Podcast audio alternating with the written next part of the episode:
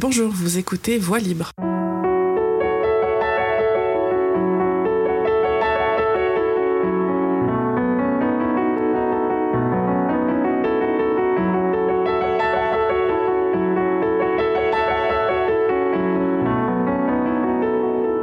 Bonjour chères auditrices et chers auditeurs de Voix Libre, l'émission qui réfléchit en profondeur à un sujet différent à chaque épisode. Pour cet épisode, le second, à quelques mois des futures élections, nous avons choisi de nous pencher sur l'état de la démocratie municipale au Québec. Avec moi autour de la table pour parler de ce sujet, Alexandra Bahari. Bonjour. Bonjour Marine. Euh, donc euh, ce matin, on est d'abord avec euh, Caroline Patsas, qui est professeure au département de sciences politiques à l'UQAM et membre du Centre de recherche en développement international et société. Donc, vous spécialisez sur les enjeux de citoyenneté, de militantisme et de transformation de la démocratie. Donc, vous intéressez notamment à comment euh, les citoyens et citoyennes construisent un rapport aux politiques, euh, donc notamment à l'échelle locale. Et vous avez observé il y a quelques années le fonctionnement de plusieurs comités de citoyens citoyennes à Montréal. et vous intéressez aussi à la démocratie participative. Ensuite, je suis avec Jonathan Durand-Folco, qui est docteur en philosophie de l'Université Laval et professeur à l'École d'innovation sociale de l'Université Saint-Paul à Ottawa.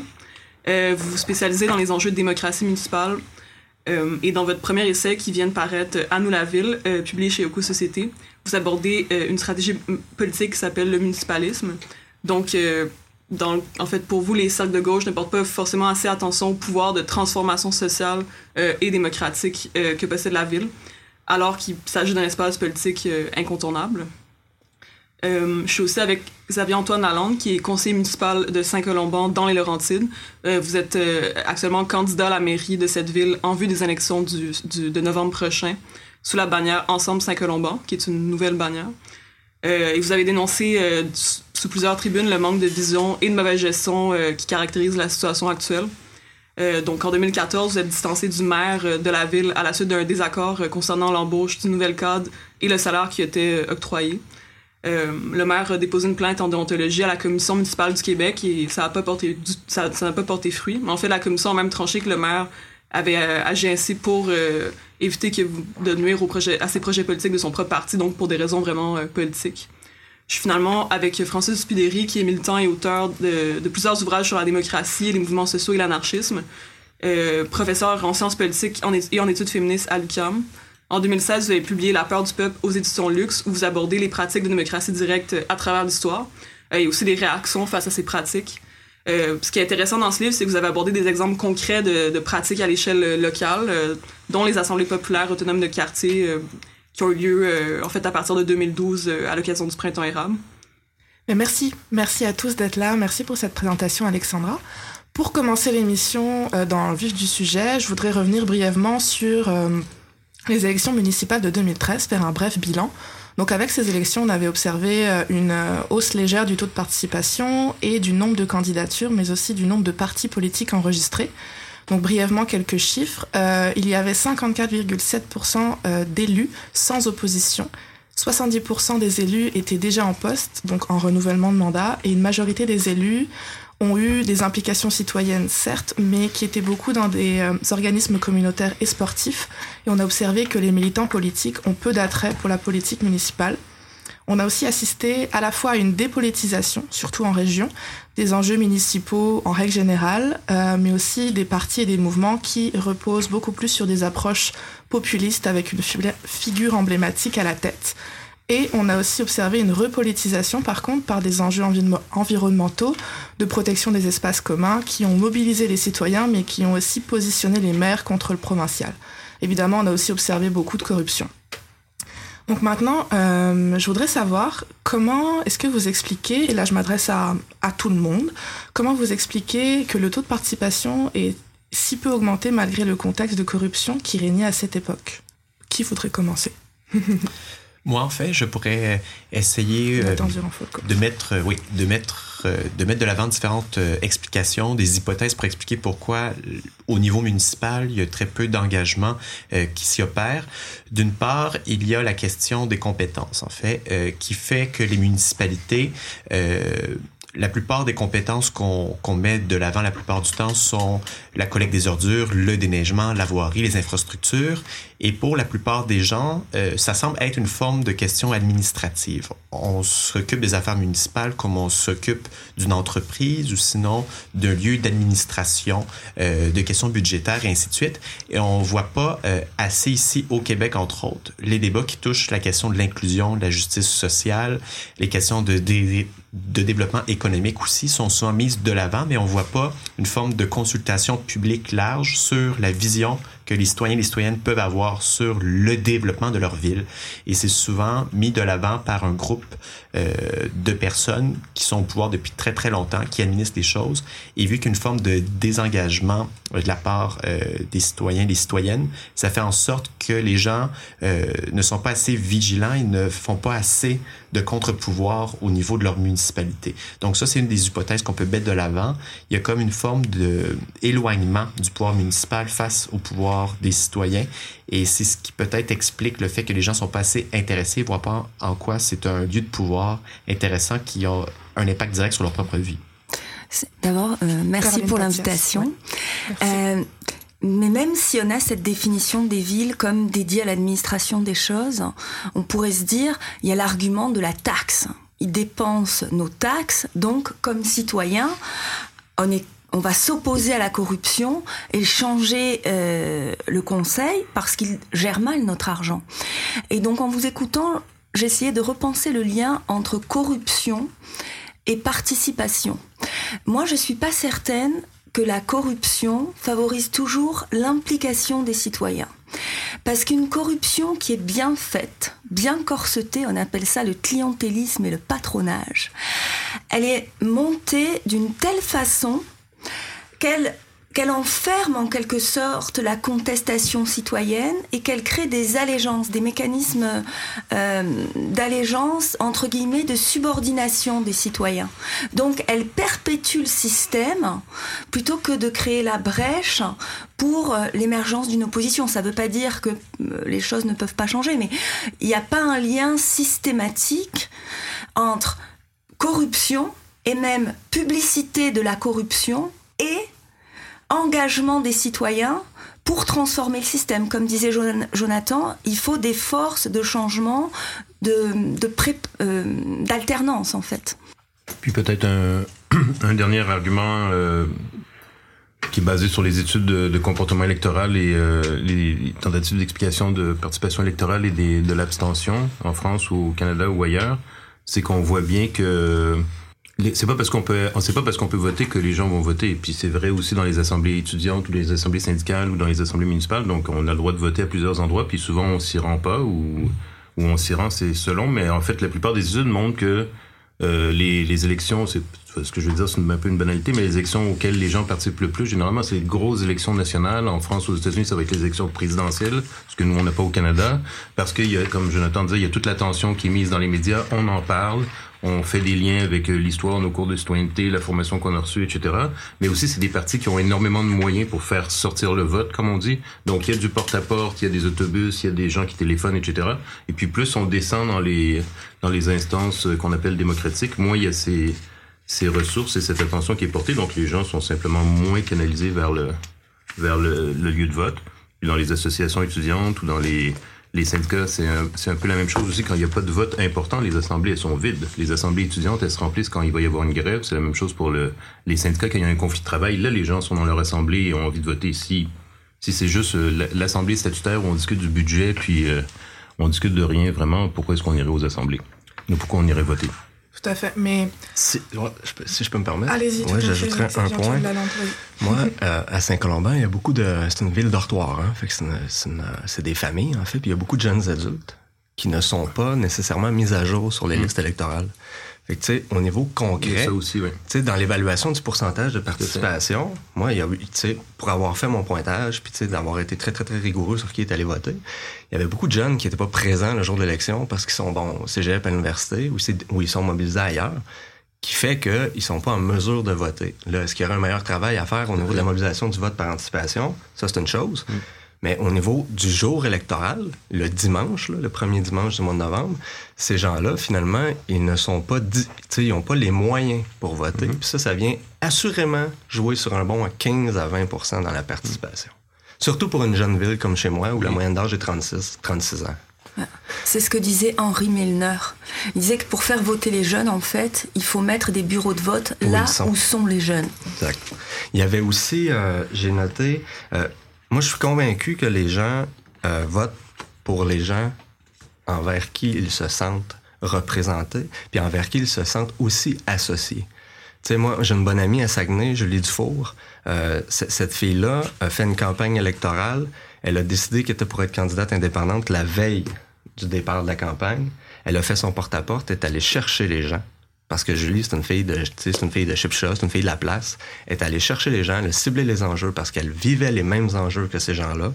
En un mois, elle a mobilisé 60 bénévoles.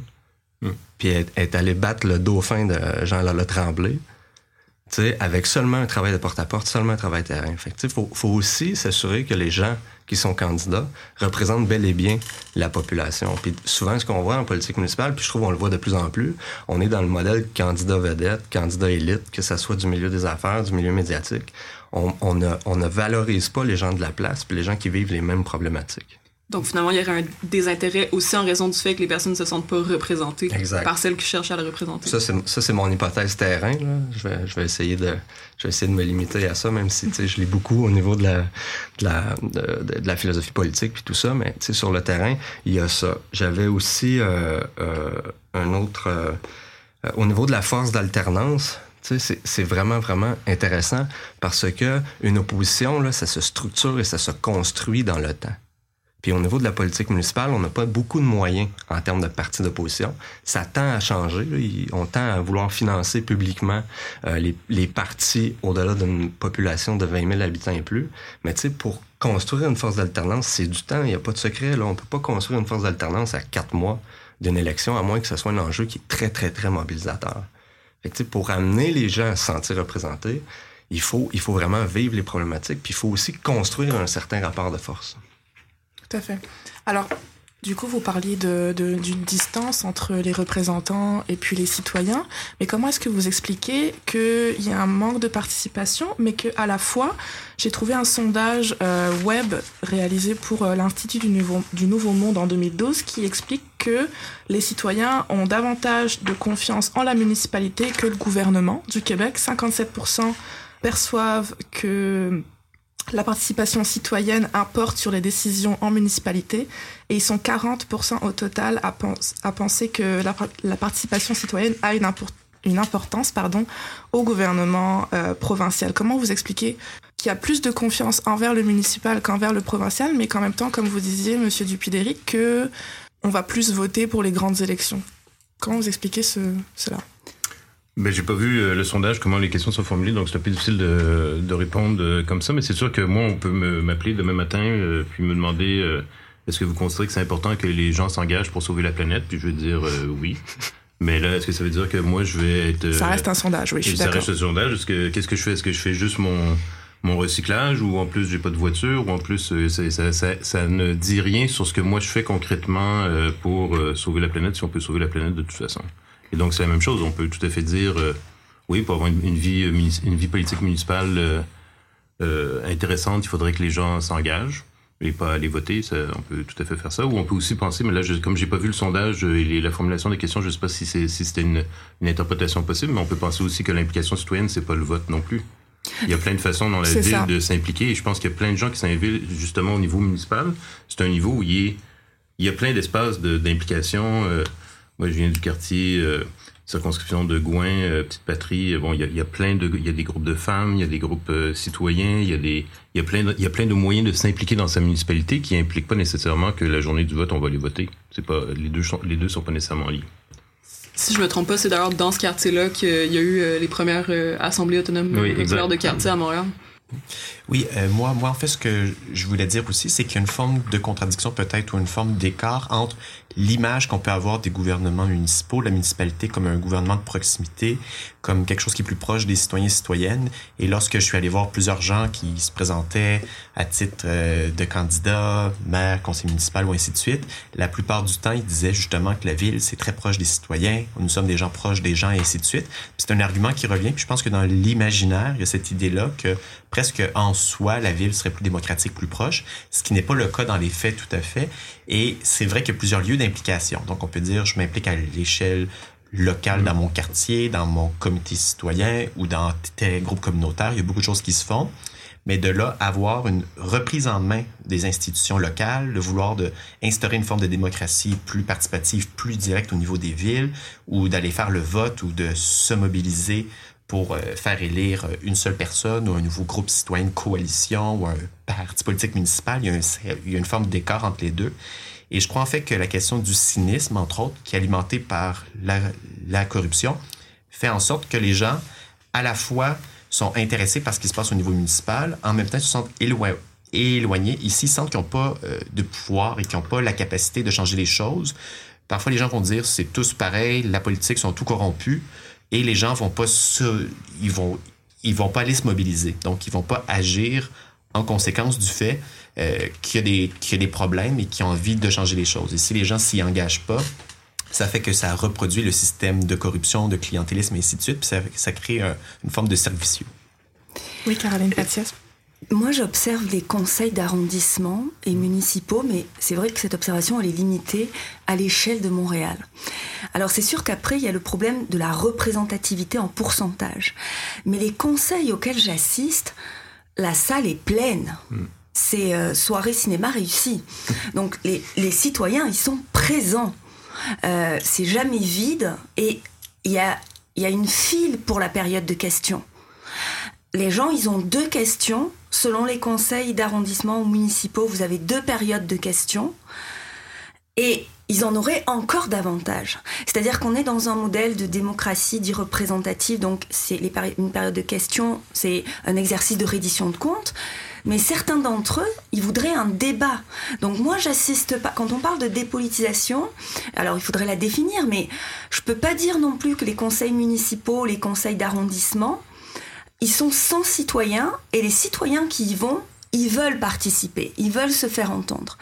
Et deuxième élément, les conseils d'arrondissement et municipaux, du moins ceux que j'observe, ça reste la dernière la première instance quand vous avez un problème dans la vie quotidienne et si vous ne pouvez pas rester en justice.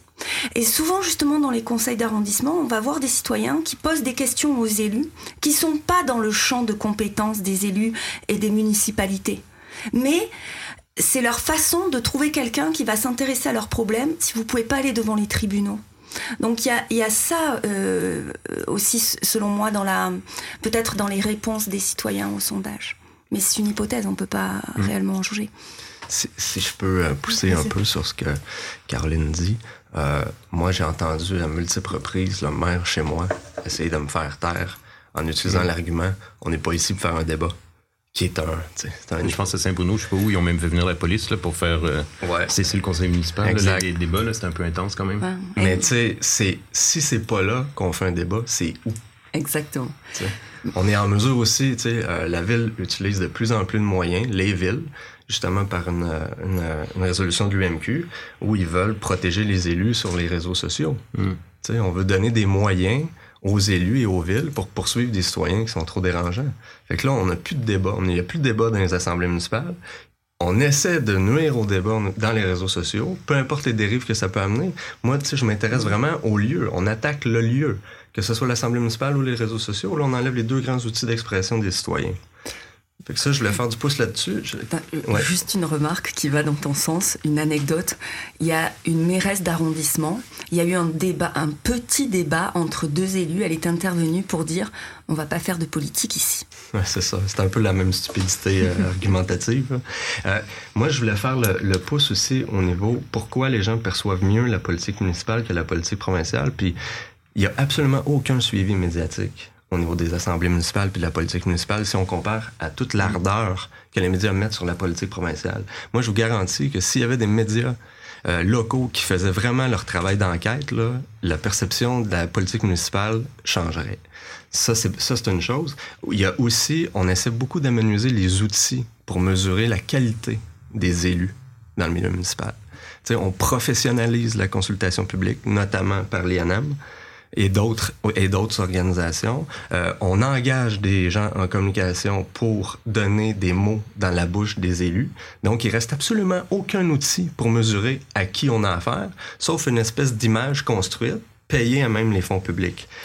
Il y a aussi le fait qu'on contrôle énormément l'accès à l'information dans le milieu municipal, puis le fardeau de la preuve, même si la commission d'accès à l'information euh, pose le fardeau de la preuve à la ville, les démarches sont tellement longues que c'est impossible de se mm. construire un argumentaire qui nous permettrait justement de débattre avec, euh, avec une municipalité ou une ville. Puis ça, je vous dirais, là, les gens au pouvoir puis l'administration le sait très bien. Même qu'ils ils font subir le même type de pression aux médias locaux. Donc, est-ce qu'un média va gaspiller son temps? Ils sont déjà à des moyens très, très, très limités. Est-ce qu'ils vont gaspiller leur, leur, temps à faire les démarches au niveau de la Commission d'accès à l'information quand on sait très bien qu'on va avoir des résultats dans deux ans et demi, puis on va avoir eu le temps d'être remplacé ou de changer le pouvoir en place? Puis il y a la loi 122 sur ça. Sur, euh, parce que si j'ai bien lu et bien compris euh, le projet de loi 122, il y aura plus l'obligation pour les municipalités euh, de publier leur l'annonce, les avis publics, les avis publics dans les journaux locaux. On va y revenir justement sur cette loi plus tard, tout à fait. Je comptais vous faire réagir là-dessus, c'est vraiment important d'en parler. Mais donc, à partir de là, ce serait quoi les, enjeux spécifiques auxquels euh, feront face les municipalités euh, dans les mois à venir? En fait, il y en a vraiment plusieurs. Ça peut dépendre aussi des milieux urbains, ruraux, dans différentes régions, des villes de différentes tailles. Euh, quelque chose, en fait, qu'on a observé depuis le projet d'énergie Est, le projet de Léoduc, c'est que les municipalités qui sont situées le long de cet itinéraire, de ce trajet, de ce projet de Léoduc, se sont mobilisées. En fait, c'est aussi souvent les, les groupes citoyens qui sont allés voir leur instance municipale, ils ont fait des pressions auprès des différents élus et la plupart des municipalités qui étaient sur le long de ce trajet ont pris position contre le projet d'énergie S parce qu'il y a des impacts directs potentiels en termes de risques sur la santé publique, la protection de l'eau et ainsi de suite. Et il y a quelque chose comme des enjeux écologiques qui reviennent beaucoup.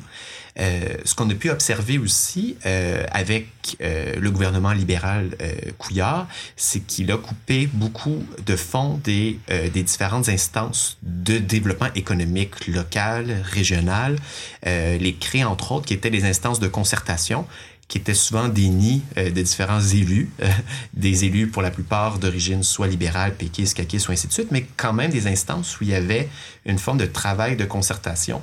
Et là, il y a une forme de mécontentement et, le, et en fait, le mouvement qui s'est appelé Touche pas à mes régions, euh, qui s'est développé à différents endroits. Donc, un certain sentiment de dépossession, en quelque sorte, des outils de développement économique local. Et je crois que dans différentes villes à travers le Québec, ça peut avoir peut-être un impact sur euh, les enjeux qui vont venir. Qu'est-ce qu'on fait des outils de développement local? Avec le projet de loi qu'on va discuter plus tard, il y a l'idée que ça doit être les municipalités qui prennent ces pouvoirs-là ou les MRC, mais souvent c'est une forme de centralisation du pouvoir dans les mains des maires en place, des, des élus locaux, et c'est pas les gens à la base qui ont la capacité, c'est pas des, des outils de développement économique indépendants qui permettent vraiment de faire du développement. Donc, je crois que des enjeux de centralisation du pouvoir, décentralisation, euh, de développement économique local, ça va être quelque chose qui va être en jeu dans beaucoup de régions du Québec. Si je peux, si je peux pousser un peu sur Jonathan, c'est sûr qu'il faut, faut, faut, bien comprendre comment fonctionne une MRC. Hein. Une MRC, dans le fond, les maires et mairesses qui représentent leur ville, la représentent comme bon leur semble. Hein. Un maire fera pas de rapport au conseil municipal sur qu'est-ce qu'il a décidé au niveau de la MRC. Fait que ça donne énormément de pouvoir de, centraliser les fonds de développement de territoire parce que c'est ça que c'est ça c'est comme ça qu'on le nomme maintenant dans le notamment dans le projet de loi 122 là, ils veulent modifier quelques éléments là-dedans mais le fonds de développement de territoire là, ça appartient au maire de décider euh, quel type de projet euh, ils vont financer. Bon, certaines MRC ont décidé de, de, de, fonder ou de construire des comités qui permettent d'étudier les dossiers, mais il y a énormément d'argent là-dedans. Puis, tu sais, dans une perspective où on veut euh, démontrer de la transparence puis éviter une certaine forme de clientélisme, c'est clairement pas le bon moyen, là, parce que là, on donne un énorme portefeuille géré par cinq personnes qui ont pas de compte à rendre à aucun conseiller municipal.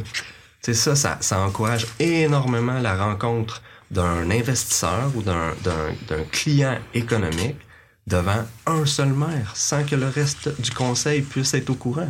Fait que même, même dans une perspective où on on n'est pas très favorable d'une démocratie représentative, on la représente encore moins parce qu'on donne encore plus d'argent euh, autour d'une seule et même personne. Juste pour revenir là-dessus, mais peut-être on, euh, évoquera le point avec la loi 122, c'est qu'en même temps, on va sursoir euh, à l'avis de la commission de protection du territoire agricole au Québec avec ce, ces nouveaux fonds de développement au MRC. Donc sur l'enjeu écologique, justement, on peut se demander euh, si vraiment il y a y a une volonté de, de, de réfléchir à l'écologie et de renforcer la protection du, du territoire. Donc, et comment on pense l'équilibre entre développement et protection du, territoire. Un autre enjeu que personnellement je verrai, c'est euh, celui des infrastructures municipales. Alors pour ceux qui vivent à Montréal, ils peuvent voir ça dans leur quotidien. Euh, avec la multiplication des cônes oranges et donc la réfection des égouts. Euh, mais c'est pas juste à Montréal, il y a un problème de, il y a un déficit des infrastructures qui était de l'ordre de 34,2 milliards si mes chiffres sont bons au Québec à la fin de 2011. Selon certains, le chiffre progresse en moyenne de 3,8%. Alors je vous passe le calcul de 2011 à 2017. Mais euh, ça va être une vraie question, les infrastructures municipales. Et c'est une question, comme ça on peut penser c'est uniquement du développement, mais c'est aussi une question... Alors le développement c'est toujours politique, mais derrière il y a aussi une autre dimension politique qui est celle du financement des partis politiques, parce qu'on a vu, si on se rappelle de la commission Charbonneau, il y a un lien entre les infrastructures au niveau provincial, au niveau municipal et le financement des partis politiques. Donc ça, ça sera selon moi un enjeu. Sinon, peut-être une chose que je voulais ajouter, j'ai pas, pas beaucoup discuté d'enjeux en milieu urbain, mais je crois à Montréal, entre autres, il y a beaucoup de questions qui vont toucher la question des transports, transports collectifs, euh, l'enjeu de la gentrification, de l'embourgeoisement, la spéculation immobilière, euh, qui est très critique. Il y a beaucoup euh, d'endroits où il y a eu différentes actions directes, mais il y a un, en fait, il y a un réel problème qui se fait sur différentes expulsions qui sont souvent invisibles du fait que le prix des loyers augmente, les gens n'ont plus accès à leur, euh, à leur logement, à leur propriété, et il y a vraiment des enjeux d'inégalité euh, qui pourraient être mises de l'avant lors des prochaines élections municipales. Il y a aussi la question de la brutalité policière, le profilage racial ou ainsi de suite. Et là, ça va dépendre des différents acteurs, actrices. Est-ce que ça va être des groupes citoyens? Est-ce que ça va être des partis politiques municipaux aussi qui vont mettre de l'avant ces différents enjeux euh, qui touchent la question de l'inclusion, des inégalités, des rapports de pouvoir. Mais la ville est vraiment travaillée par euh, des inégalités, des formes d'exploitation, euh, la centralisation au niveau de la démocratie, mais toute la question de la justice sociale, comment est-ce qu'elle se travaille au niveau de l'espace, des groupes sociaux, comment ils vont habiter ensemble, c'est quelque chose qui va être aussi présent d'après moi. Dernier élément, selon moi, c'est la définition des modalités du vivre ensemble. On l'a vu à Montréal sur le zonage par rapport au lieu de culte. Et ça fait écho à la question, Jonathan, que vous souleviez sur la centralisation, décentralisation.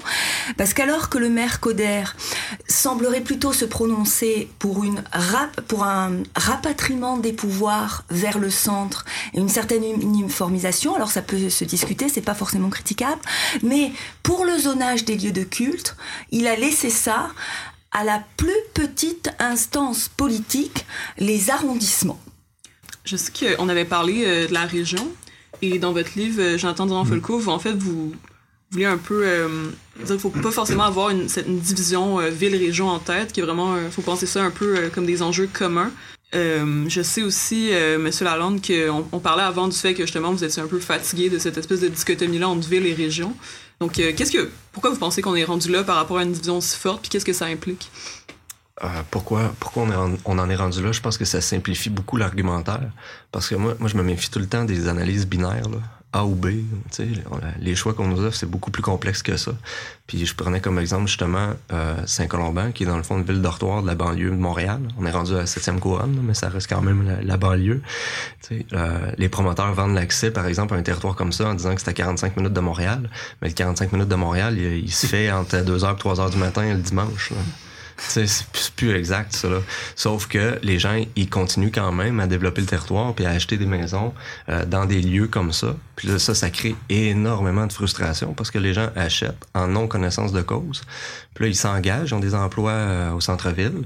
Donc ici, ça se tape une heure et demie, deux heures de transport. C'est des jeunes familles. C'est quatre heures de temps perdu par jour. ça, c'est les enfants qui le subissent. Là. Les parents, ils font le choix, mais c'est des enfants qui sont quatre heures de trop dans des services de garde ou dans, dans, des centres de la petite enfance. On peut, on peut dire que les centres de petite enfance, c'est un, une belle chose, mais il n'y a rien comme une présence parentale. C'est des impacts à long terme au niveau social qu'on n'évalue pas. Puis ça, on n'a pas ça dans une dynamique de région. quand on, quand on fait l'analyse binaire entre euh, ville et région, ben, je pense qu'on est rendu au point où il faudrait parler aussi des problématiques de banlieue qui ne sont pas nécessairement les mêmes problématiques que des amis que j'ai peuvent vivre au Bas-Saint-Laurent ou en Gaspésie, par exemple. Ce que je pourrais dire aussi, c'est que la fracture, la fracture géographique qu'on peut voir entre euh, les milieux urbains, ruraux, périurbains aussi, euh, on les voit dans différentes sociétés, euh, entre autres en France, aux États-Unis ou ainsi de suite. au niveau culturel, idéologique, médiatique aussi, il y a beaucoup de gens, des chroniqueurs, chroniqueuses, qui mettent de l'avant l'écart entre, par exemple, la clique du plateau Mont-Royal, comme ça représentait l'ensemble de la ville de Montréal, ce qui est vraiment pas le cas, et par exemple, les gens d'ailleurs, donc les gens, le vrai peuple, les classes moyenne, les vrais travailleurs, et ainsi de suite. Et on va souvent créer une forme de polarité entre la gauche et la droite, mais entre des gens qui vivent en milieu urbain, qui ont accès à beaucoup euh, de privilèges, euh, vivent avec euh, le vélo, accès à plein de petites épiceries, puis les gens qui habitent ailleurs. Et il y a vraiment une forme de clivage, je dirais, qui est avant tout idéologique au niveau de l'imaginaire mais qui est pas entièrement faux du fait qu'au niveau de l'espace public, il y a une forme de surreprésentation des enjeux de Montréal. Euh, il y a moins de fonds au niveau des différents, mais au, niveau de la visibilité des enjeux dans différentes municipalités. il y a un certain sentiment de centralisation du pouvoir aussi qui est opéré. Et je crois que pour lutter contre ça, euh, il y a beaucoup de gens en fait qui vont accentuer cette opposition-là qui est pour moi artificielle entre les gens des villes, les gens des régions et il faut plutôt créer des liens de solidarité. Puis là, comment est-ce qu'on fait ça? C'est une grande question entre euh, les groupes, dans le fond, euh, des classes moyennes populaires, des groupes subalternes, des différentes catégories de la population qui vivent des enjeux euh, qui se ressemblent parfois, parfois qui sont complètement différents, et de créer des formes d'alliance entre différents groupes dans différentes villes pour qu'ils se partagent des revendications, des expériences, des trucs, des formes, des formes d'action pour essayer de changer les choses et de opposer justement ces groupes-là dans les différentes villes vis-à-vis -vis différentes élites, en fait, qui concentrent le pouvoir. Donc, euh, soit euh, justement la classe politique, pas dans son entièreté, mais dans beaucoup de cas qui ne s'occuperait qui ne se préoccupent pas du bien commun, et des élites économiques aussi. Donc, je remplacerai en, fait le clivage entre la ville, les régions, entre euh, justement ce qui se produit au niveau géographique par la centralisation entre la base et ceux qui sont en haut, les élites au pouvoir. Donc ça, c'est quelque chose qui est à la fois encore exploratoire, mais je crois que c'est une forme de recadrage des enjeux qu'on pourrait faire. Euh, Dupury, vous voulez intervenir? Oui, une question qu'on pourrait se poser aussi. Là, je, m'inspire du livre de Jonathan là, Nous la ville, qui est un, un, livre très intéressant, qui est un projet politique, en fait, de refonder euh, la démocratie à partir des, villes. Mais si on, prend le cas du Québec, on peut, on peut se demander, évidemment, c'est pas simplement parce qu'on a une bonne idée que c'est ce qui va arriver nécessairement. Puis évidemment, les villes sont soumises, et toutes les villes, en fait, sont soumises euh, aux lois provinciales et etc. Mais on peut, pour le plaisir de réfléchir à la démocratie municipale, on peut se demander, par exemple, pourquoi est-ce que c'est le même modèle si on a Montréal, Québec, Trois-Rivières, puis un village de 200 familles ou 200 mhm. maisons? Parce qu'il y a ça aussi, c'est que en fait, tous les, c'est partout, c'est le même modèle. Et euh, clairement, moi qui est plutôt partisan de la démocratie directe, on me demande tout le temps, oui, mais comment ça peut fonctionner sur toute la Chine ou tout le Québec? Je sais pas pourquoi les gens sont obsédés par les grands ensembles. Mais en tout cas, au Québec, on a plein d'endroits qui sont en fait des très petites municipalités euh, je parle pas de Laval et Longueuil et tout, qui restent encore des énormes ensembles, où il faudrait réfléchir comment on peut euh, décomposer ça pour avoir des, plus de démocratie directe, mais en tout cas, clairement, il me semble que dans, des, dans, certaines municipalités de région, comme on dit à la campagne, il pourrait y avoir une démocratie directe, même si ça correspond pas aux, règlements et aux lois euh, en vigueur en ce moment, beaucoup plus forte, où euh, le conseil, disons, s'il y avait un conseil, ce serait vraiment un conseil exécutif, ce serait pas celui qui prend les décisions. Il pourrait y avoir une assemblée qui se réunit, je j'invente, là, une fois tous les trois mois, disons, pour euh, passer une journée à discuter des enjeux. Là, il y a pas, c'est pas, pas, des enjeux qui prennent des mois et des mois et des mois non plus tout le temps. Et, euh, et le conseil exécutif devient, le conseil deviendrait exécutif. Et euh, ça pourrait avoir différents avantages, mais un des avantages que ça a, évidemment, c'est que ça limite la, la corruption. Parce que si c'est l'Assemblée qui prend des décisions sur la construction de telle chose ou telle chose, c'est pas le promoteur qui peut dire à son, euh, à son maire qui connaît depuis 20 ans, mm-hmm. ben ce deal-là, ça va être encore pour, pour, pour ma shop. Tu sais. Parce que c'est pas lui qui va décider du deal, c'est va être l'Assemblée. Donc ça, ça pourrait, ça pourrait être intéressant, mais on a comme tout le temps le même modèle. Il faut tout le temps qu'il y ait des élus. Il faut tout le temps que ce soit les élus qui prennent des décisions, puis après ça, on peut éventuellement leur poser des questions, comme disait Caroline, auxquelles généralement ils répondent pas de toute façon. Non, ça c'est vrai. Euh, ça me faisait penser aussi, ça me faisait penser au rapport que les églises avaient aussi il y a peut-être 100, 150 ans, où dans le fond, il y avait beaucoup d'informations qui se distribuaient sur le parquet de l'église. Puis on a encore un peu de, d'anachronisme dans le code municipal qui nous réfère à ça. Là. Il y a le comité de la, il y a la, fabrique aussi qui gère, euh, ouais. qui gère le fond de la paroisse, euh, le, cimetière, tout ça. ça... Mais tu sais, où je voulais en venir, c'est que ça fait tellement longtemps qu'on n'a pas réfléchi à ça que si on lit le code municipal, on peut encore voir que c'est interdit d'attacher son cheval sur le parvis de l'église pour ne pas bloquer la lecture de la vie ben, publique. J'espère. Il y avait ça. Oui, on lisait la vie publique devant, devant le village. Le village était réuni euh, chaque dimanche. Effectivement, il n'y a plus, il y a plus ce, lieu de rencontre. Mais c'est, tu sais, dans, dans l'exercice d'une démocratie, puis là, je vais essayer de faire le lien entre ce que Francis et Jonathan ont dit. Le, le, le défi là, d'une organisation politique, là, c'est de créer des lieux créer des lieux de rencontre, qu'on le fasse à un niveau euh, très, très, très local ou dans une perspective où on veut lier euh, le, périurbain à l'urbain, euh, il faut les créer, ces lieux-là. Puis là, dans une perspective où on a créé des banlieues, où on a donné, où on a donné tout le fardeau de la responsabilité du transport sur le citoyen au Québec. parce que moi, j'étais en Inde quand ils ont construit le, métro. Là. ça, ça s'est construit 45 km en deux ans. Là.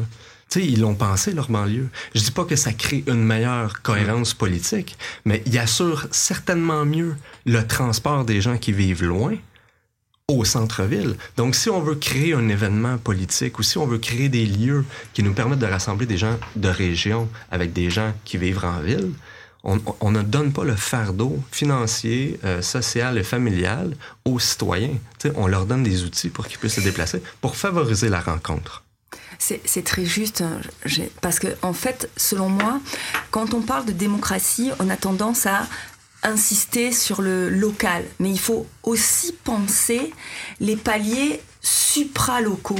Parce que ce sont ces paliers-là qui peuvent euh, initier les discussions entre l'urbain, le périurbain et le rural. Parce que même si j'étais d'accord avec Jonathan dans la stratégie politique, personnellement, j'aurais tendance à penser que la division entre urbain et euh, rural, elle a encore des conséquences importantes euh, en politique et notamment dans le vote. Mais euh, on, pourra en débattre.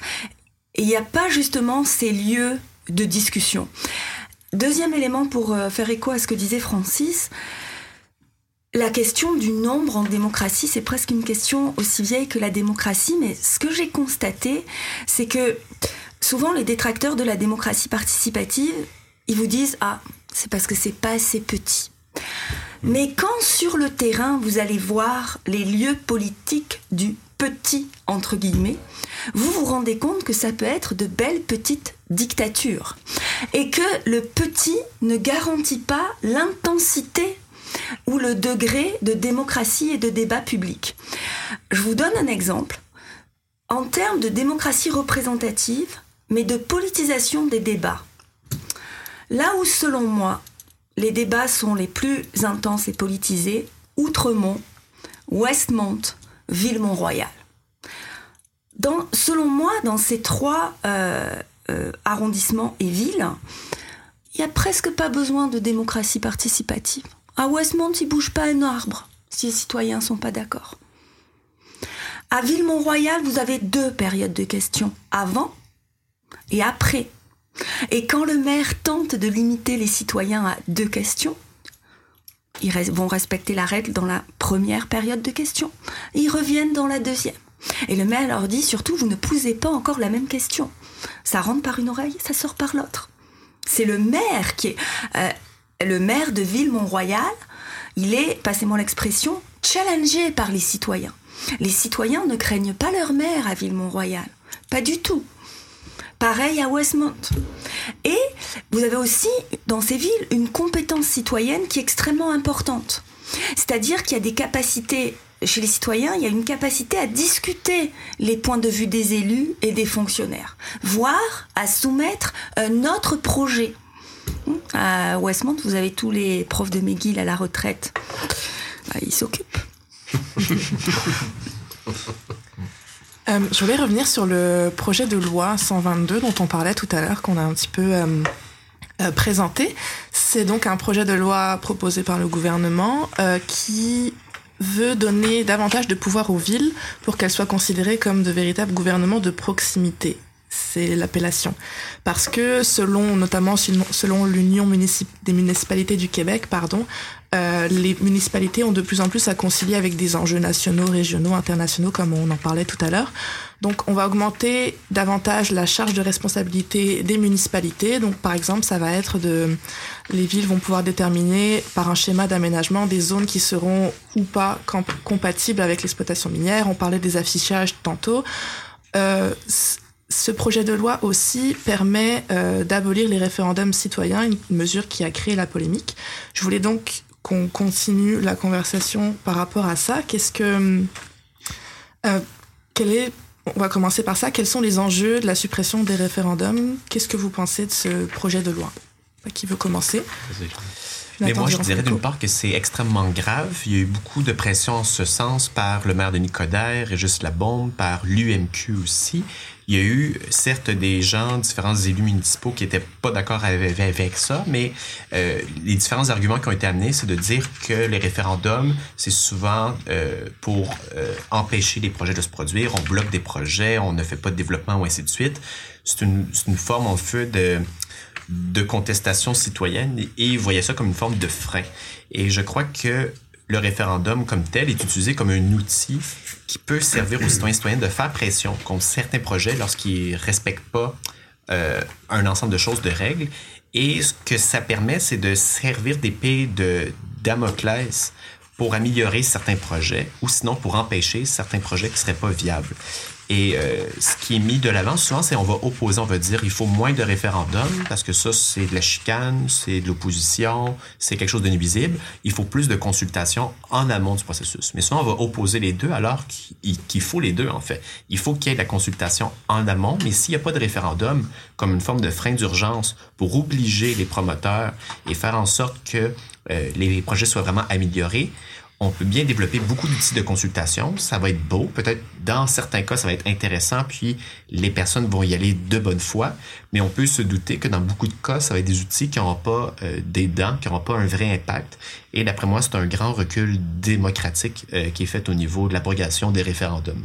Parce que c'est un outil de démocratie directe qui peut être utilisé et dans l'histoire, j'ai pas les chiffres avec moi, avec euh, beaucoup de lectures, de tables rondes et de choses qui ont été faites il y a très peu de référendums qui ont été effectifs ou qui ont été utilisés sur le nombre de projets qui ont été mis de l'avant.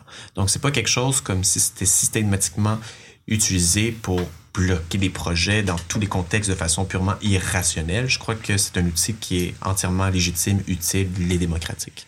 Et ça, c'est un vieux... Euh, ça, c'est un vieux débat. À l'UCAM, à, l'UCAM, on nous dit souvent ça, que le l'UCAM est ingouvernable, euh, toujours en crise, parce qu'en fait, on bloque, la base bloque tout le temps les décisions d'en haut. Et on entendait ça dans les années 70, la fameuse euh, théorie de la crise de la démocratie par la commission trilatérale, qui était, ben, la société civile bouge trop et elle bloque les projets des, des dirigeants.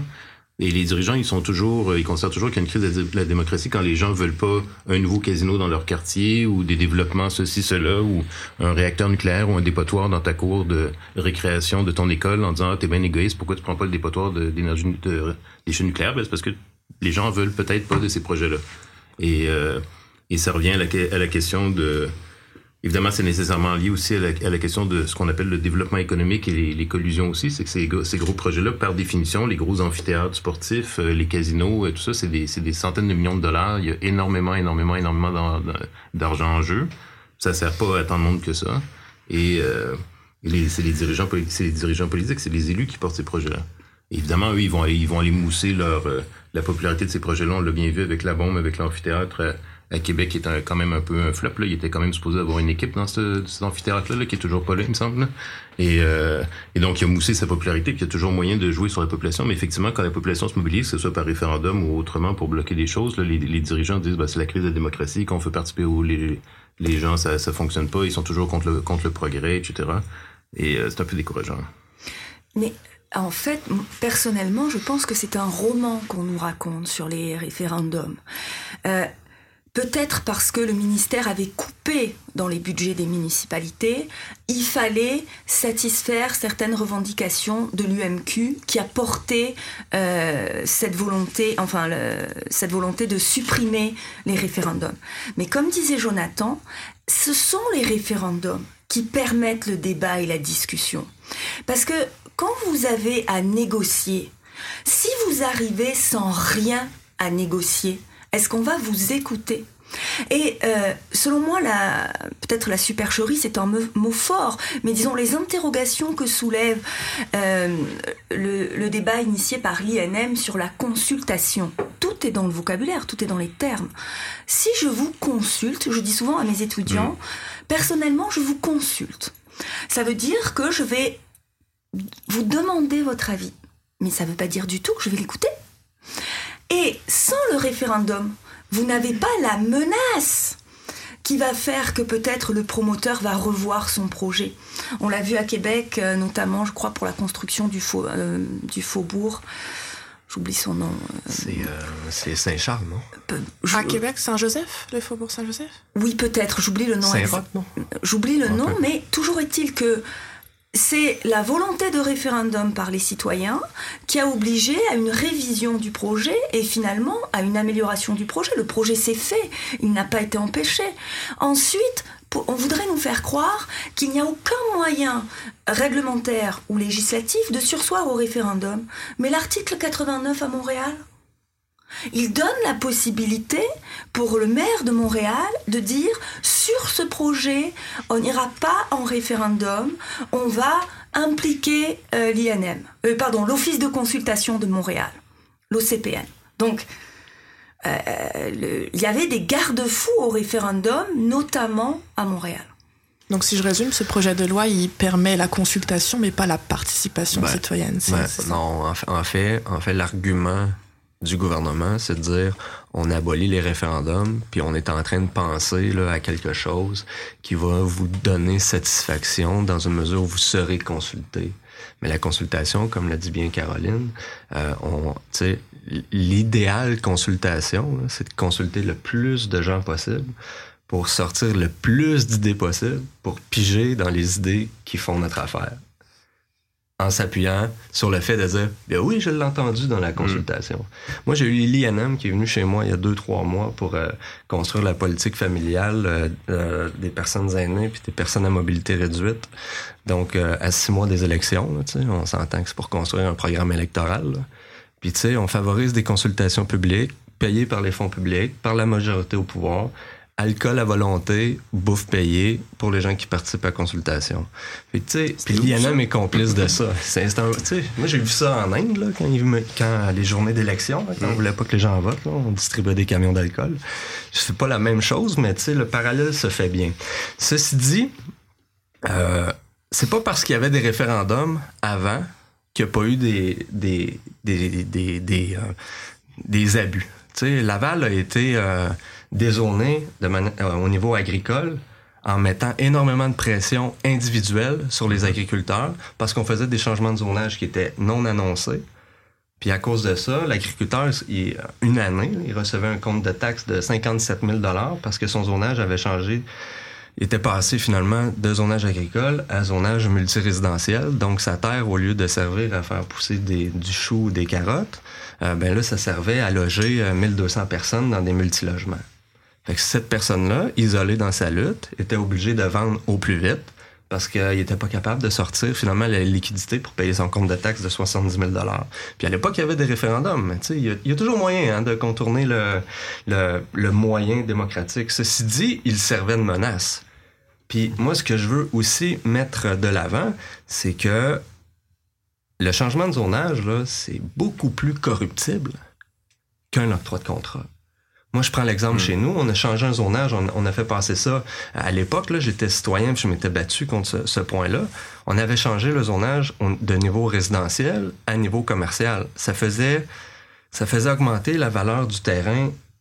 Je veux pas le dire en nombre de fois parce que je m'en rappelle pas, là, mais c'était très, très, très avantageux pour le promoteur de le faire.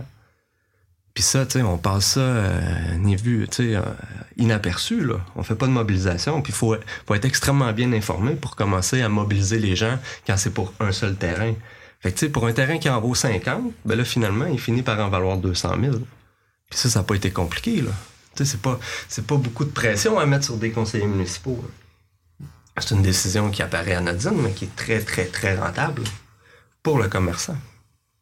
Peut-être une chose que je voulais ajouter par rapport à ça, c'est que euh, il y a la question des référendums et je crois que le projet de loi 122 est peut-être une occasion manquée en quelque sorte pour les partisans de la démocratie participative directe au niveau municipal, dont moi entre autres, j'ai pas euh, mis de mes mémoires, j'ai pas eu le temps de formuler un projet complet, mais je crois qu'avec cette loi, du moins qu'il y a cet avantage de reconnaître du point de vue symbolique les gouvernements de proximité en disant que c'est pas juste une créature administrative de l'État provincial, mais vraiment une vraie instance de gouvernement de proximité.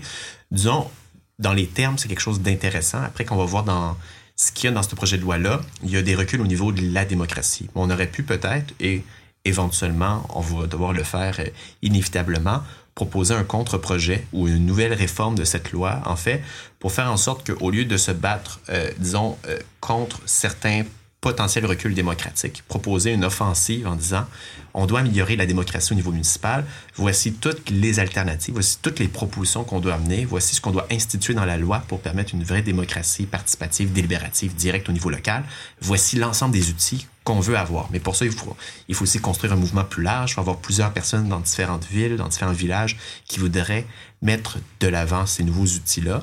Mais il y aurait quelque chose à faire d'après moi.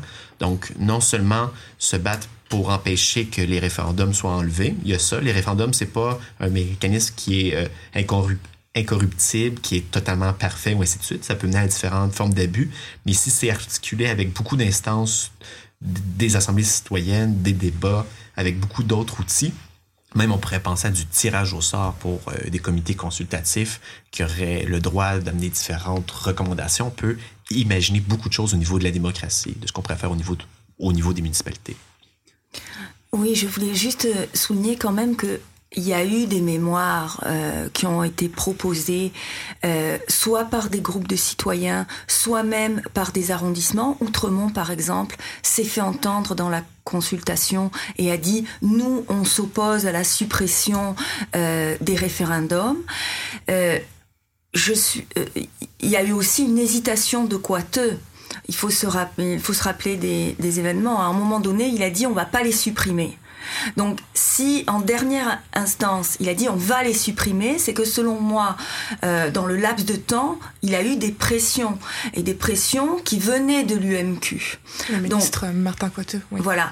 Donc euh, selon moi, il y avait un, il y a eu un lobbying intense de l'UMQ et dans l'UMQ euh, du maire Labaume, du maire de Montréal, etc. Donc de gros joueurs pour euh, s'opposer.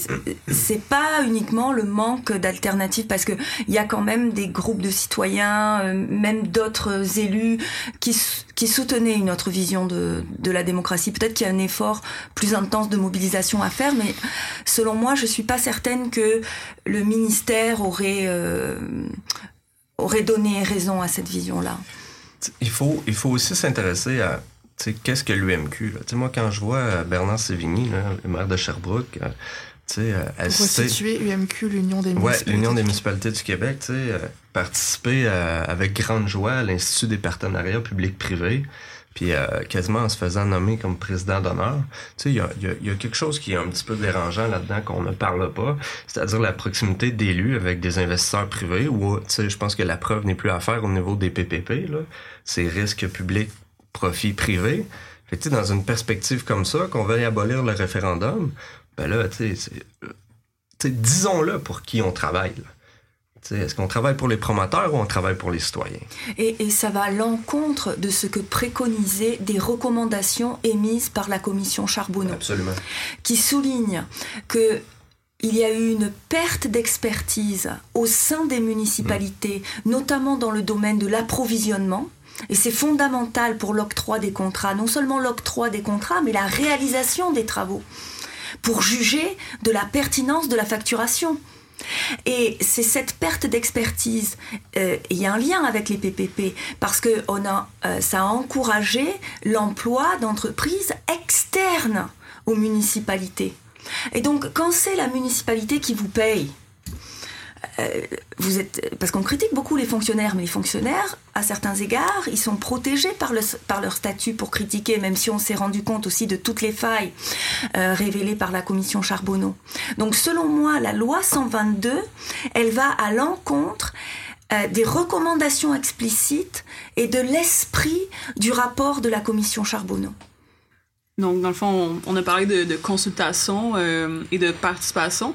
Euh, on avait aussi abordé, euh, dans le fond, les, instances de, démocratie directe euh, au niveau local. Puis donc, là, on voit que Jonathan Durand-Folco, dans votre livre, vous avez parlé du concept de droit à la ville, qui, en fait, désigne les revendications par rapport à la ville. Donc, par exemple, le fait de participer à l'aménagement de la ville, à l'urbanisme, d'avoir un, environnement sain, le droit à un logement adéquat dont on avait un peu parlé, mais aussi des services de transport accessibles. Et donc, on voit qu'il y a différents mécanismes. Il y a la consultation qu'on a vu que c'était un peu euh, à double tranchant. Euh, il y a aussi des, instances officielles qui essaient d'être de plus en plus participatives, mais il y a aussi des initiatives euh, populaires. Donc là, je pensais justement aux, assemblées populaires autonomes de quartier qui sont des, pratiques qui existaient déjà, par exemple en Argentine, et qui, sont apparues à Montréal en 2012. Donc, après les manifestations de casseroles, les gens voulaient continuer à discuter ensemble et à se mobiliser, mais de manière autonome. Et donc, euh, ça s'inscrit dans un, projet de démocratie directe qui est vraiment exercé à, l'échelle locale. Donc, euh, ben, Francis je me demandais qu'est-ce que, qu'est-ce que permettent ces structures euh, par rapport aux structures traditionnelles, qu'est-ce que celles-ci ne permettent pas, puis qu'est-ce que, quand, quand les structures traditionnelles s'ouvrent un fonctionnement plus participatif? Mais le, pour revenir euh, plus spécifiquement aux assemblées euh, populaires autonomes de quartier, c'était vraiment quelque chose qui est apparu euh, concrètement dans le, le, printemps 2012, pendant la grève étudiante. C'était dans les semaines qui ont juste au moment où le gouvernement du Parti libéral de Jean Charest, vous vous rappelez, il y, a, il y, a, une fameuse loi spéciale qui a suspendu les sessions, donc en fait qui de fait une sorte de lockout, en fait, suspendait euh, la grève, mais aussi limitait grandement le droit de manifester, de s'assembler. Et là, la population a réagi par les casseroles au début, donc des manifestations, c'était clairement une défiance à la loi spéciale. Euh, dans des quartiers où il y avait jamais une manifestation, il a commencé à avoir des manifestations. Et puis, euh, lié à ça, donc tout de suite dans les jours qui ont suivi, il y a, eu, il a commencé à avoir des assemblées populaires. C'est-à-dire les gens se rassemblaient dans des parcs pour dire, bon ben, ça fait quatre mois qu'il y a une grève, la crise euh, s'approfondit plutôt que de se, dénouer. Euh, on a besoin aussi de, nouveaux espaces pour parler. Puis c'était des espaces aussi qui étaient pas liés aux associations étudiantes. Donc là, c'était comme des c'était pour ça que c'était des assemblées populaires. Elles ont duré le temps d'un le temps de la grève finalement, le temps cet été-là, parce qu'en en fait, elles, géraient, elles, participaient au elles participaient de fait aux mobilisations. il y a eu des débats dans les assemblées populaires aussi. Est-ce que ça doit être des lieux pour est-ce que vous vous rappelez, il y a eu les élections du 4 septembre, donc est-ce que c'est un lieu aussi de mobilisation pour les élections, par exemple pour Québec solidaire ou pour le Parti québécois pour battre les libéraux, etc. Mais en fait, les assemblées populaires, elles, ont, elles se sont délitées après, puisqu'en fait, elles, étaient liées au conflit. Donc, il y a des gens qui sont partis de cette expérience des assemblées, qui se sont rencontrés dans ces assemblées, qui ont créé d'autres choses. Ça a été un lieu aussi d'émergence d'autres choses, des cuisines populaires, de la, nourriture, des, lieux de solidarité, des, cafés de discussion, etc. Ça dépend des quartiers où il s'est passé des choses après. Mais les assemblées, elles se sont euh, dissoutes parce qu'en fait, elles ne géraient, finalement, elles ne géraient plus rien après. Une fois que le conflit est fini, elles étaient des instances pour participer au conflit. Et la question de la, démocratie directe, elle est, souvent liée à ça. Je disais au tout début de l'émission, euh, que les gens vont dans leur assemblée syndicale ou leur assemblée étudiante quand il y a des conflits. Euh, c'est sûr que moi, je, moi, je suis un, fan fini de, de, la démocratie directe, mais je comprends bien qu'une assemblée où il n'y a rien à décider puis où on gère rien, c'est pas super intéressant. C'est vraiment long et c'est plate et c'est normal que les gens, ils, ils, ils, n'y vont pas. Et euh, dans la petite histoire que j'ai faite de, la démocratie directe, c'est ce qu'on voit à chaque expérience. Euh, là, on, retourne dans les histoires poussiéreuses, mais par exemple, les conseils ouvriers pendant la Révolution russe au début du 20e siècle, mais ben, quand, le pouvoir des bolcheviks a commencé en fait à envoyer ses préfets et que en fait les usines étaient gérées par des gens qui étaient parachutés par le haut, puis finalement l'assemblée d'ouvriers ouvrières, elle prenait plus de décisions, ben il y a eu de moins en moins de monde qui sont allés à l'assemblée parce qu'ils décidaient plus.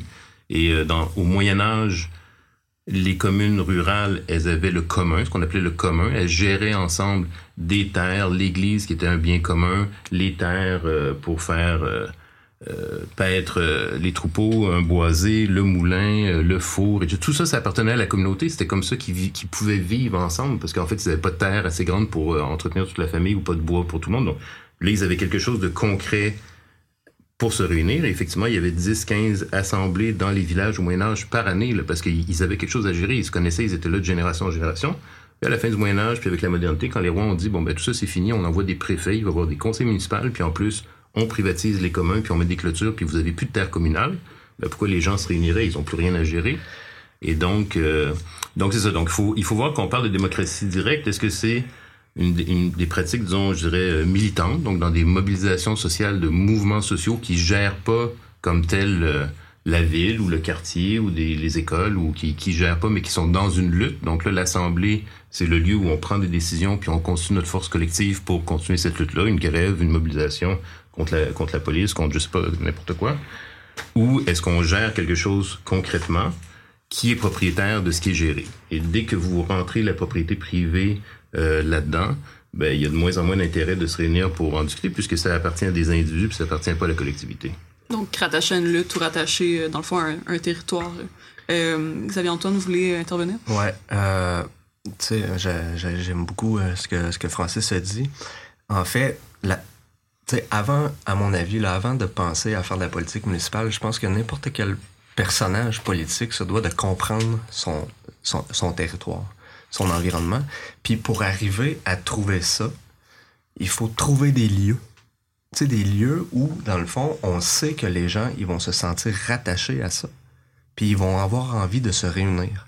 Je prends l'exemple chez moi, ce que, tu sais, ce que j'avais fait quand j'avais construit le programme en 2013, qui, tu sais, notamment m'a aidé à me faire élire, c'est de trouver vraiment des lieux où les gens vont se sentir appartenir, où ils vont se sentir qu'ils appartiennent. On a 22 lacs sur le territoire. Sais, des lacs, là, on n'a pas le choix. C'est un, un, lieu commun. Si les gens ne prennent pas possession, puis ne prennent pas la responsabilité de s'en occuper, ça tourne en marée un lac. Fait c'était de motiver les gens à prendre soin de leur environnement, en ce sens-là, puis aussi de les encourager par euh, une certaine liberté financière. Donc, tu au lieu de faire une démocratie directe générale, au niveau du budget, par exemple, parce que là, ce qu'on voit beaucoup au niveau de la démocratie directe, c'est de donner... budget participatif. Ouais, sais, par exemple, donner un 2% du budget général ou euh, l'équivalent de 150 000 puis on, on lance ça euh, dans l'arène, puis battez-vous pour savoir qu'est-ce que vous voulez faire avec. C'est de déconstruire un peu le territoire, qui est pas mauvais non plus. Là, mm. la, la, manière que je le décris, c'est un petit peu euh, c'est un petit peu caricatural, mais c'est vraiment pas mauvais. C'est de déconstruire le territoire, puis de dire, bon, parfait, justement, je sais que vous allez sortir pour vous organiser, pour prendre soin de ce milieu-là, parfait, le, le budget municipal va vous être attribué selon un certain montant. Puis là, la discussion, souvent politique, se fait sur quel montant donner à ces gens-là pour prendre soin de leur propre environnement. Ce que je disais plus tôt, c'était, c'est vraiment trouver des lieux où les gens se rencontrent. Mais il faut aussi avoir un certain incitatif financier, parce que si les gens se rencontrent, puis ils finissent par avoir des idées, mais ils n'ont absolument pas d'argent, pas de moyens, ah, ben là, qu'est-ce qu'on fait? Finalement, on n'a pas de décision parce qu'on a beau sortir 2000 idées. Si on n'a pas aucun moyen pour les mettre en application, là, les gens partent puis ils disent, tu sais, je vais aller m'occuper de ma piscine puis je vais couper mon gazon. Exactement. Oui, c'est très important cette idée de la discussion. Pour écrire Chronique de la démocratie ordinaire, j'avais suivi deux comités de citoyens. Et on se rend compte que la question qui se pose, c'est de quoi on parle mm. et comment on en parle. Et donc, pour moi, la discussion, elle est vraiment importante parce que c'est elle qui ouvre à la politisation. Mais après, comme disait à la fois euh, Xavier. Xavier et Francis, je m'excuse. C'est pas drôle. Euh, c'est la question de l'articulation de la, de la discussion et de la mobilisation à la prise de décision. Et je crois que si on regarde les mouvements sociaux montréalais, c'est ça le défi. Et ça fait aussi le lien avec la question que soulevait Jonathan sur la décentralisation et la centralisation.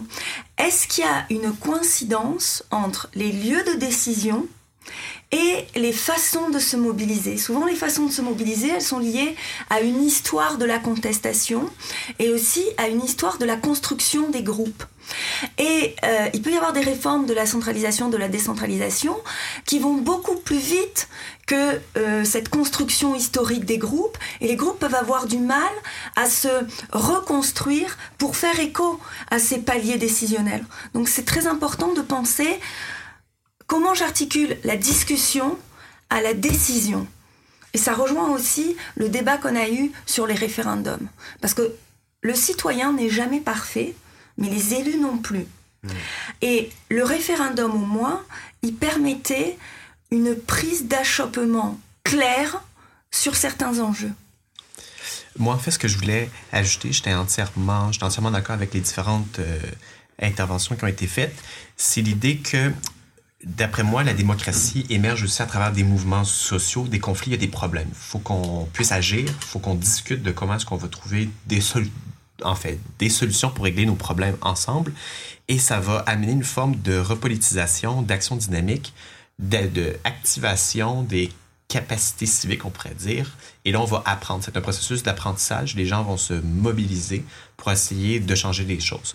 Et je crois que le défi qu'on a, c'est de faire en sorte que ces mouvements qui opèrent des formes de démocratisation dans leur euh, modèle d'organisation interne pour agir, ça doit se traduire au niveau des institutions aussi.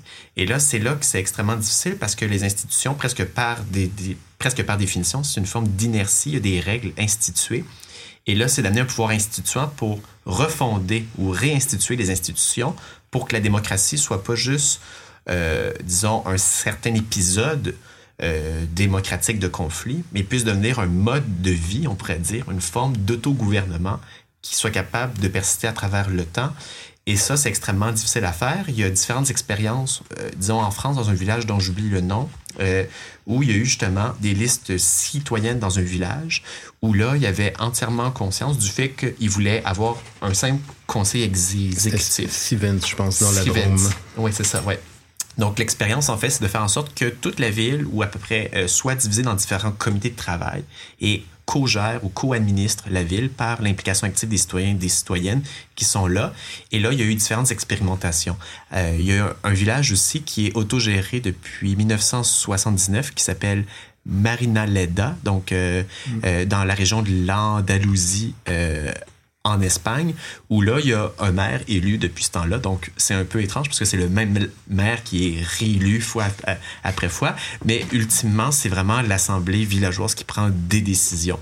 Et il y a différentes petites expériences, comme euh, euh, en Turquie, euh, un peu avant, disons, l'épisode de dictature qu'on voit actuellement, il y a plusieurs villes municipalités où il y avait le mouvement kurde euh, qui a présenté des co-maires, co, comme un homme et une femme qui se présentent et des formes de démocratie plus directe, participative. Et il y a différentes expérimentations qui sont faites pour que la démocratie euh, change et de, disons, il y a une certaine montée en échelle.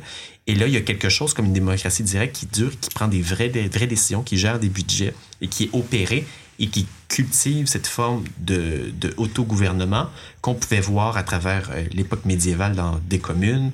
On a pu l'apercevoir en Grèce, puis même dans d'autres sociétés, par exemple euh, euh, les confédérations iroquoises. Il y a plusieurs exemples qui ont été amenés par David Graeber, que c'était pas juste en Grèce que ça a été inventé la démocratie. Il y en a eu avant aussi. Et en fait, c'est le défi de penser la démocratie au-delà des luttes actuelles, d'après moi. Comment est-ce qu'on change les institutions, puis que les institutions passent au-delà du gouvernement représentatif? Là, on voit bien qu'il y a quelques modèles qui marchent, qui fonctionnent, on voit que c'est faisable. Je me demande, est-ce qu'il y a une crainte euh, de, ces modèles de, participation citoyenne, de démocratie directe? Est-ce que les dirigeants ont peur que ça se répande en utilisant des grands mots? Moi, ce que je me demandais aussi, c'est est-ce qu'il y a une coexistence possible entre les instances de démocratie plus directes et d'autres plus représentatives? Parce qu'on voit que ça arrive dans certains quartiers, mais que parfois ça peut être mal reçu d'un côté comme de l'autre. Je pense que tout dépend de la, motivation des dirigeants à être au pouvoir. N'importe qui qui veut être au pouvoir, qui veut le pouvoir pour lui, ne permettra jamais une chose comme ça. Puis c'est là où je veux revenir sur le fait de dire il faut donner en même temps des outils aux citoyens et citoyennes pour être capable de mesurer la qualité de leurs élus. Parce que, quelqu'un qui présente un programme pour la démocratie participative, c'est forcément quelqu'un qui ne s'intéresse pas au pouvoir. C'est quelqu'un qui veut le, distribuer, le partager et non pas l'occuper. Fait forcément, quelqu'un qui veut être au pouvoir, parce que c'est ça qu'il aime fondamentalement, ne permettra jamais la démocratie participative, ou à la limite va utiliser la démocratie participative pour justifier le fait qu'il reste au pouvoir. Puis ça, moi, j'anticipe énormément le fait que des gens utilisent ça prochainement. C'est faire croire aux gens qu'on vous donne, par exemple, un 3% de démocratie participative en se disant, moi, je suis pour la démocratie participative, mais c'est une infime, c'est une infime partie du budget qui, dans le fond, ne fait que satisfaire les envies euh, de certains en disant, ah oui, c'est une bonne personne, mais fondamentalement, il reste 97% du budget.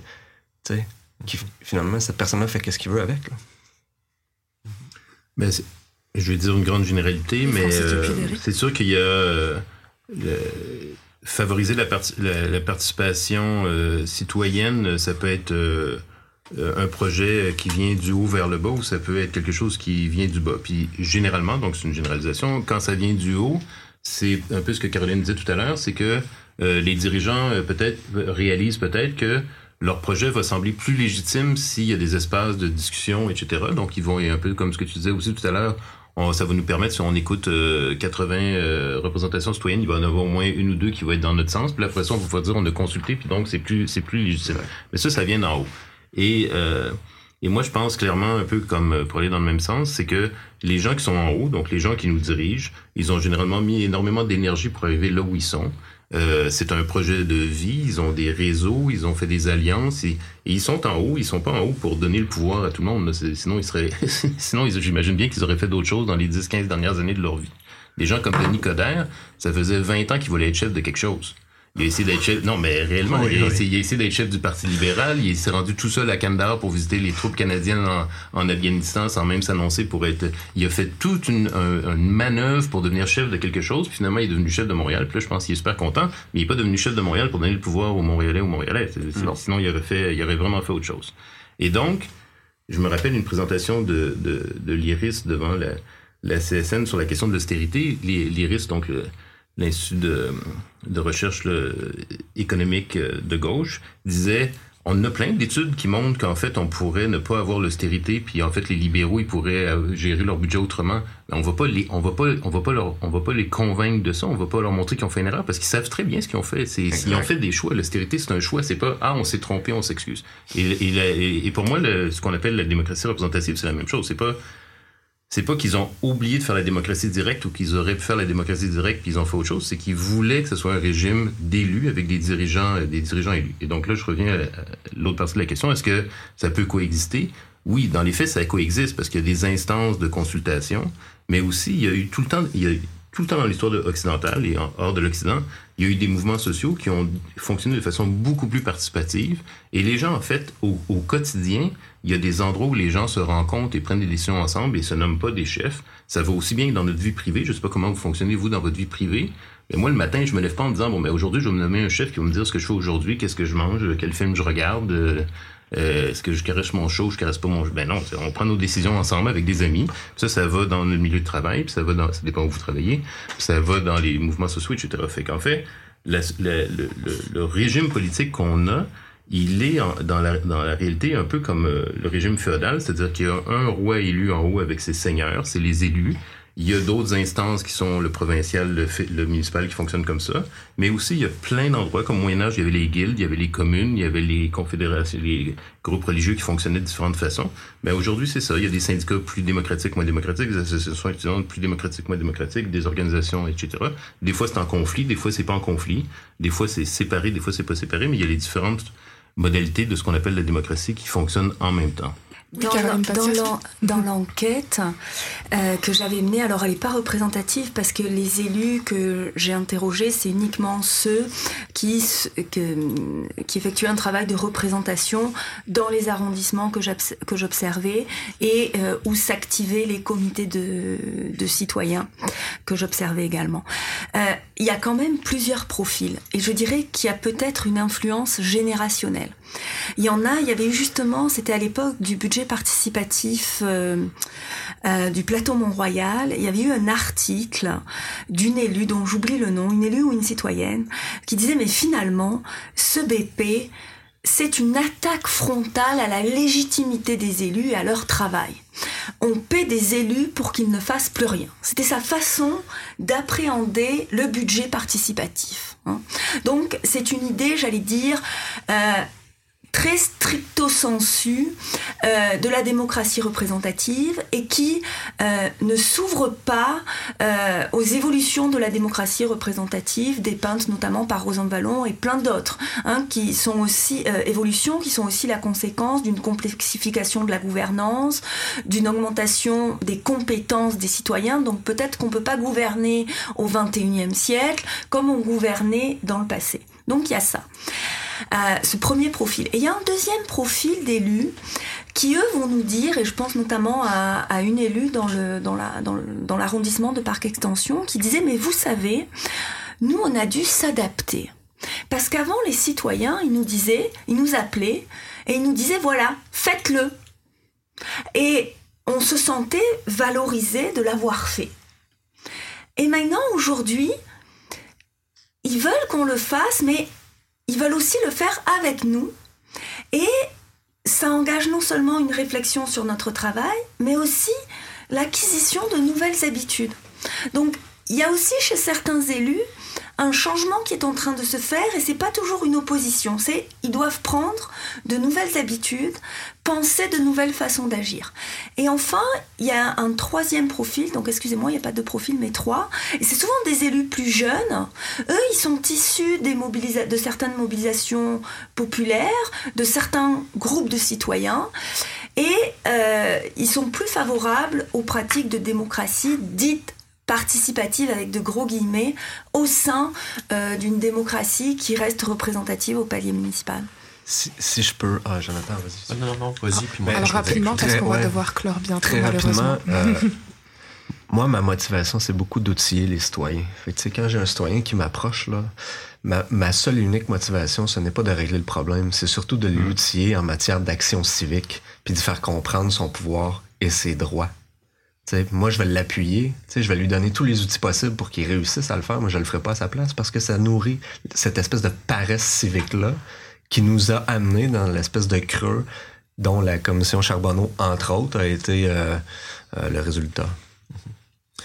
Et moi, ce que je voulais dire, euh, pour être bref, parce que c'est une question qui est large sur la coexistence des formes de la démocratie, si on peut appeler ça comme ça, c'est l'idée que actuellement, dans le régime politique actuelle, il y a une forme de structure qui est le gouvernement représentatif, qui est fondé sur la séparation du pouvoir de décision entre les représentants et les représentés, les gouvernants, les gouvernés. Et dans cette structure, il peut y avoir des formes de consultation, de participation citoyenne. Il y a dans les faits des formes de démocratie directe au sein de la société civile, en différents groupes. Mais ultimement, disons, la charpente ou la structure, l'ossature du système est fondée sur un principe de séparation du pouvoir. Le peuple ne se gouverne pas lui-même. Il y a des gens qu'on va élire pour qu'ils prennent des décisions. Certes qu'ils doivent écouter, il y a une forme de contre-pouvoir dans l'espace public, il y a de la délibération, mais ultimement, il y a cette forme de, de séparation-là. Et ce que je crois qui serait intéressant à expérimenter, qui se fait à différents endroits dans le monde encore, c'est plutôt d'essayer d'aller au-delà de, cette aliénation politique, de cette séparation entre ceux qui gouvernent et ceux qui sont gouvernés, par une expérimentation qui a été faite par le mouvement des, apatistes, entre autres, c'est le principe du gouverner euh, en obéissant, en fait. Donc, l'idée, en fait, c'est que les gens euh, qui sont les délégués euh, du peuple ou des citoyens des citoyennes sont responsables, redevables et révocables. Ils doivent être constamment en interaction avec des assemblées citoyennes de base qui doivent prendre les décisions par elles-mêmes. Puis, actuellement, je vais bientôt aller à Barcelone, en fait, il y a un nouveau sommet euh, qui a été créé, le sommet international municipaliste. Euh, et là, je vais essayer d'aller voir de mes yeux et d'aller voir différentes enquêtes plus empiriques sur ce qui se passe là-bas parce que la mairesse de Barcelone, qui vient des mouvements sociaux, elle s'est fait lire avec un code éthique euh, qui a réduit son salaire par trois. Elle va voir des assemblées citoyennes. Il y a une série de mécanismes qui sont mis en place, mais il y a encore des contradictions. Il y a encore des projets qu'elle a fait qui n'allaient pas dans le sens des mouvements sociaux il y a de la critique, de la contestation, et là, j'ai envie d'aller voir ce qui, se fait, euh, ce qui se fait. Mais là, il y a une forme de tentative de, au sein de la représentation de, de injecter, on pourrait dire, de la démocratie directe, participative, et d'aller au-delà de cette forme de séparation du pouvoir qu'on voit la plupart du temps. Et je crois que ça peut être expérimenté à différentes échelles, mais ultimement, il faut qu'on soit capable de penser un au-delà du gouvernement représentatif et comment est-ce qu'on peut injecter la démocratie directe et participative à différents niveaux. Et ultimement, d'après moi, il va toujours y avoir encore de la représentation, on pourrait dire un peu la délégation, mais ça doit toujours être dans un va-et-vient avec des assemblées par la démocratie participative à la base. Donc, là, voir à quelle échelle ça peut se faire, c'est une grande question. Comment est-ce qu'on peut l'expérimenter? Dans quel village ça va se faire ici au Québec? Mais c'est une chose qui pourrait exister, je crois. Et on voulait finir sur une note euh, qui donne un petit peu plus d'espoir. Et, et c'est totalement à la continuité de ce que vous disiez, Jonathan Durand-Folco, c'est on se demandait si les villes étaient un terrain euh, optimal à retrouver une démocratie. Et pour reprendre une formule que vous avez utilisée dans votre livre, est-ce que les villes peuvent changer le monde? Sur, ce, débat, euh, il est décédé récemment. Je vous recommande le, un podcast de Barber. C'est un professeur euh, aux États-Unis qui avait travaillé sur les questions de démocratie et lui voyait dans les villes un lieu d'innovation privilégié. Alors moi, je suis peut-être euh, à la optimiste comme lui, mais aussi parfois un peu plus pessimiste. Je me dis les villes, c'est un palier politique qui peut être un palier privilégié de l'innovation, mais j'aime bien toujours penser le local et le supralocal dans un va-et-vient, parce que plus on décentralise, plus on crée aussi des possibilités d'innovation, ça c'est l'aspect positif, mais plus aussi l'autre danger, c'est de créer des inégalités. Donc je crois que le défi pour les sociétés de demain, c'est de penser l'innovation au palier local en donnant la parole aux citoyens, tout en, tout en n'abandonnant pas l'idée d'égalité.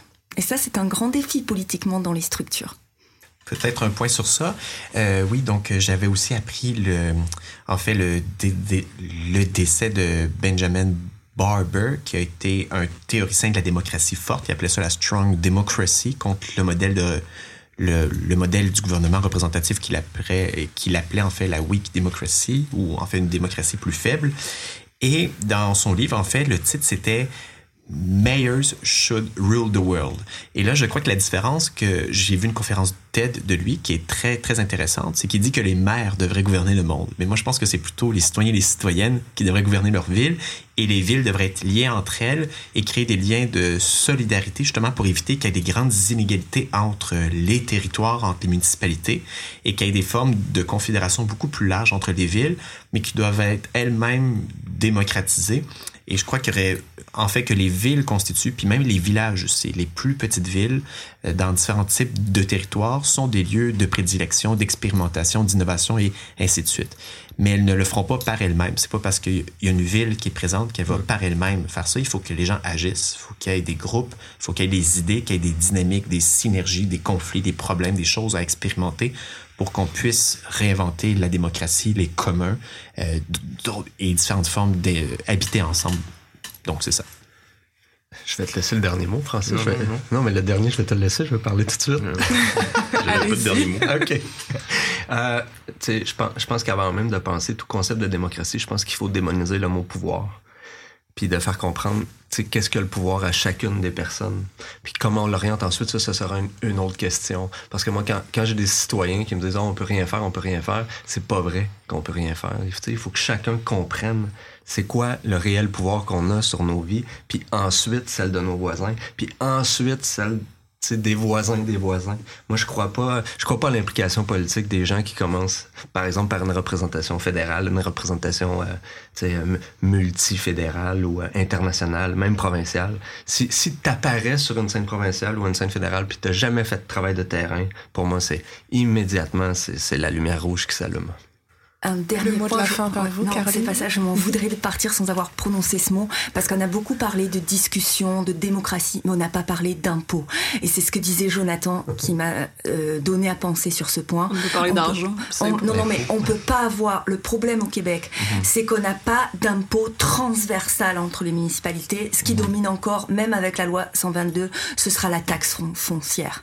Et donc, dans ce cas-là, la solidarité entre les villes, elle est extrêmement difficile. Absolument. Voilà. Ben, merci. à tous. Merci à Alexandra Barry, Jonathan Durand-Fulco, Francis Dupidéry, Caroline Patias et Xavier Antoine Lalande. Merci pour cette émission, c'était très instructif. Et puis rendez-vous à la prochaine.